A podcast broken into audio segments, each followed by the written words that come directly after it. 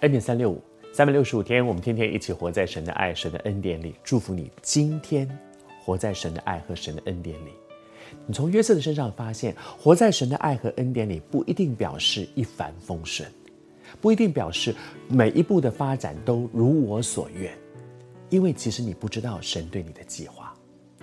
约瑟不知道神对他的计划是将来有一天他要做埃及的宰相，他不知道，所以他搞不清楚神为什么让他遇到这些事，神为什么让哥哥要必须卖他，神为什么要让允许那个在波提法家里面的那个女人陷害他，神为什么要把他弄到监牢里面？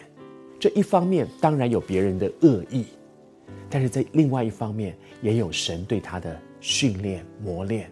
而神对他的所有训练和磨练，为了完成神对他生命里的那个命定的荣耀的计划，我还是说，神对我，神对你一样，都有一个荣耀的命定，是我们一生要去完成的。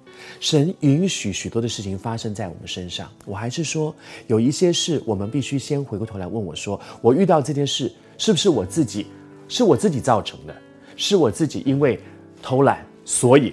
我被降职了，是我自己乱讲话，所以我惹毛了别人。如果这些事情是我自己造成的，我要在神面前说：“主啊，我求你帮助我调整我这个人。”可是如果有一些事，你觉得我明明是靠着神的恩典做对的事，为什么有这样的结果呢？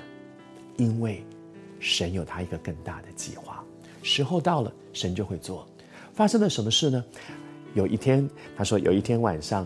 九正跟善长这两个重要的在监牢里面的特级这个特殊的人士，各做了一个梦，做了一个梦，两个人的梦呢都有讲解。换句话说，这不是白日梦，不是乱做的梦。不知道你做不做梦啊？有一些梦真的醒过来，你根本都不，你只觉得我昨天晚上好像做了一些什么梦，一下就忘了。可见那些事情没没什么无干紧。有一些事情是日有所思，夜有所梦。所以为什么会做这个梦？因为我白天一直为这个事担忧，晚上就做到这个这样的事情的梦。但是也有一些梦，从圣经里面看到，有一些梦是启示性的梦，好像这整件事情发展到后来，约瑟站在法老面前为法老解梦，法老就惊讶说：“你怎么知道？你怎么知道这些事情的情况是这样？你怎么知道这些事情？哇，神，这是我的梦，你怎么会知道？”法老跟他说：“神既然启示你这样的一个梦，那请你告诉我后来应该怎么样就往下去进行。启示有一些梦是有启示性的，求主施恩恩待我们，让我们在神的恩典当中帮助我们。